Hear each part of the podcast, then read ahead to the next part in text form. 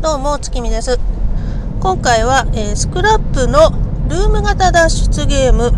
誘拐された部屋からの脱出についてお話ししようと思います。帰りの車の中で喋っております。えー、っとね、今回久しぶりのルーム型でしたね。もうずっとやっぱコロナ禍でオンラインばっかりだったので、久しぶりにって言っても、あ、そっか。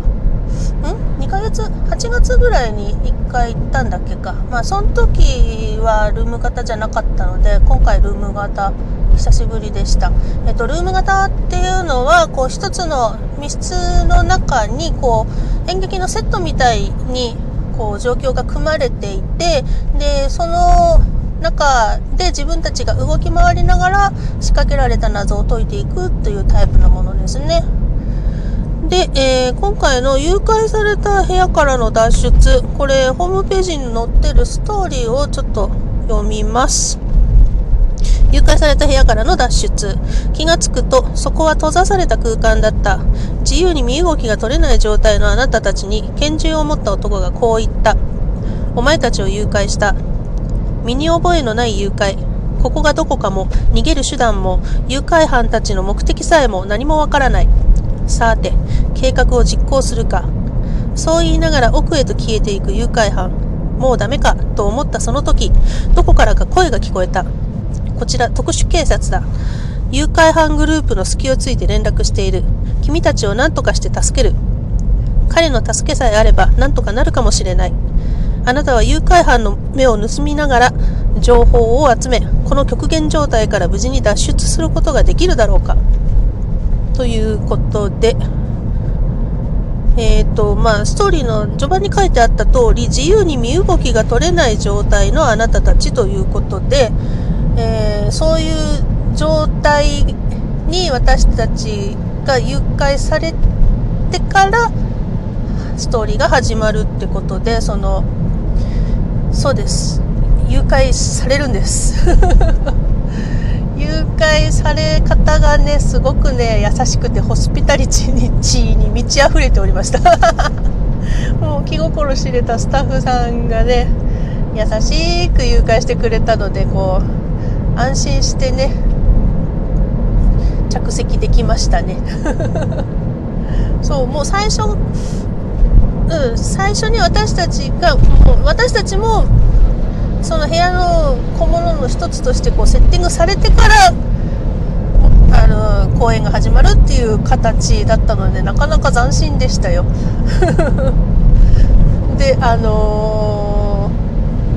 ー、これね始まる前にね本当にこう何か災害がもしこの公演中に起きた時に本ちゃんやばくなった時の脱出の仕方っていうのも一応あのお知らせいただいた上であの手足を拘束されますのでね。あの皆さん本ちゃんのマジやばい時の脱出方法だけは頭に入れといてください。でですねえっ、と今回はこの誘拐脱出は、えっ、ー、と、6人で1チーム。で、その1チームで部屋の中で動き回って謎を解くっていうことで、で、まあ、案の定、いつも通り私は夫と2人で参加したんですけども、そのチケット買った時点で私たち、えっ、ー、と、3番目、4番目だったのかな？で、残り2枚っていう状態で、で、ああ、もう最悪4人でやんのかって思って行ったんですけど、で、そのアジトにね、チケットの売れ行き状況っていうのが外に張り出してありまして、で、それ見たら、完売ってなってたので、私たちの参加会が、おお、あの後2人来てくれたんだと思って、うん、で、受付に行ったところですね、あの、女の子2人組が2組いまして、で、そのうちの1組が2人ともどっちも、あの、リアル脱出ゲーム初めてだっていうことで、うわこれはぜひとも成功してね成功体験をみんなで共有したいなって思ってたんですけどダメでした。ダメでした。いやでもそこのアジトの脱出率がですね1割ちょっとだったんですよ。まあこれはあの難しいで有名のコナンのコラボ脱出とほぼほぼ同じぐらいですね。コナンもだいたい5%から10%ぐらいの脱出率なので うわこれこれ無理って。もう序盤から無理ゲーと思いながらやったのもあんまあ良くなかったのかもしれないんですけど。いやでも今回割とねあの序盤から中盤にかけては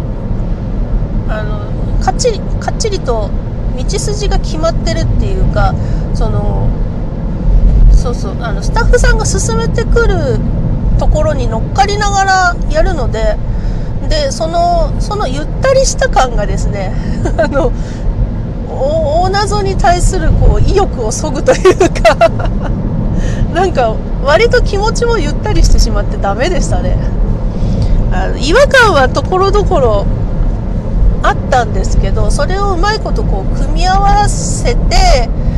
あの脱出成功に持っていくことができなかったっていうねもうだから要するに発想力が乏しいんですよね。ダメだ本当に。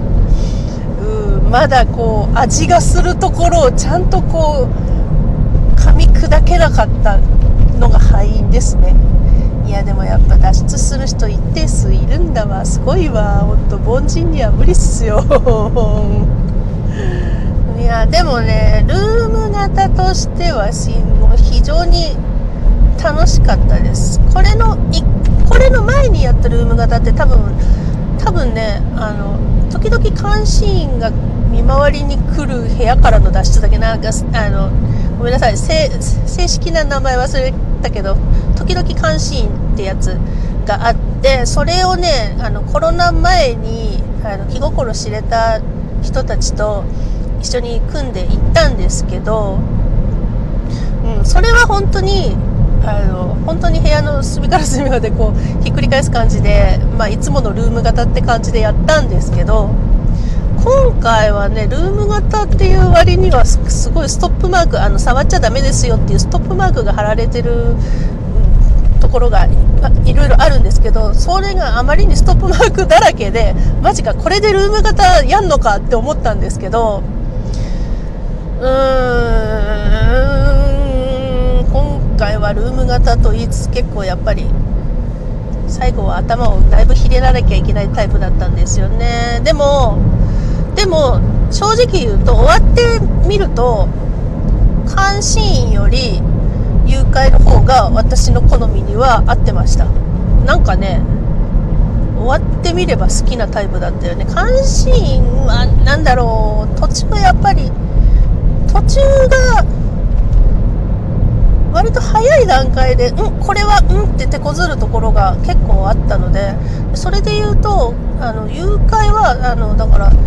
中盤ちょっと過ぎぐらいまでは、こう、作られたストーリーに乗っかってやるな、なんだろう、見えない動線がものすごくよくできていたので、そこら辺のスムーズさなのかな。いやあの大謎の仕掛けも解説を聞けばねうんって感じでまあ納得もできたしなんだろうものすごく読後感がいいというか非常に終わってみればすごくいい印象しか残らない感じでしたね。うん、関心はなんかうわ難しかったみたいな悔しさが残ったけど今回はもうなんかすごく爽やかに1本取られた感じかな。あとあれだな。あのボスの誘拐犯のボスの声が津田健次郎さんだったのでもう相手の敵のボスなのに癒されまくったっていう。最初その、うん、目隠ししてる段階からこう津田さんの声が聞こえてきてあ津田さん。津田さん。いやあの津田さんは私あの朝ドラのねナレーションぐらいからしかはねでやっとこう知ったぐらいなんだけどもうそっからちょっと好きになったぐらいでも津田さんの声にはとてもとても 癒されたのでえあのうん、津田さんがボスでよかった。これ最初に津田さん発表された時もいや本って思ったんですけどあそういえばそうだった。誘拐の誘拐脱出のボス津田さんだったわと思って。思い出しながら結構1人で内心うふふってなってた。それそれも大きいのかな。読後感がいい印象。うん。まあそんな感じでございました。ああとねでもね初めてだった人たちねちょっとねあの戸惑ってたところがあったんだよねそれを公演終わってから帰り道で思い出しちゃってああそこ終わった時にちょっと解説してあげればよかったなって思ってそれが一点後悔が残りましたかね。うん、あの粉像みんなで力を合わせないとこうし自分が出てこないっていうところでちょっとまごまごしてる場面があったのでまあでもあの一文字ぐらい読めなくてもなんとかなるっつってとりあえずできてる人たちのこうつなげてシーズン分導き出したっていう場面があったんですけどあそこをちょっと終わった後にあそこそういえばこうだったんだよねって言ってあげられればよかったなっていうのを思い出し後悔しております。というわけで今回は、え、誘拐された部屋からの脱出についてのお話でした。それではまた月見でした。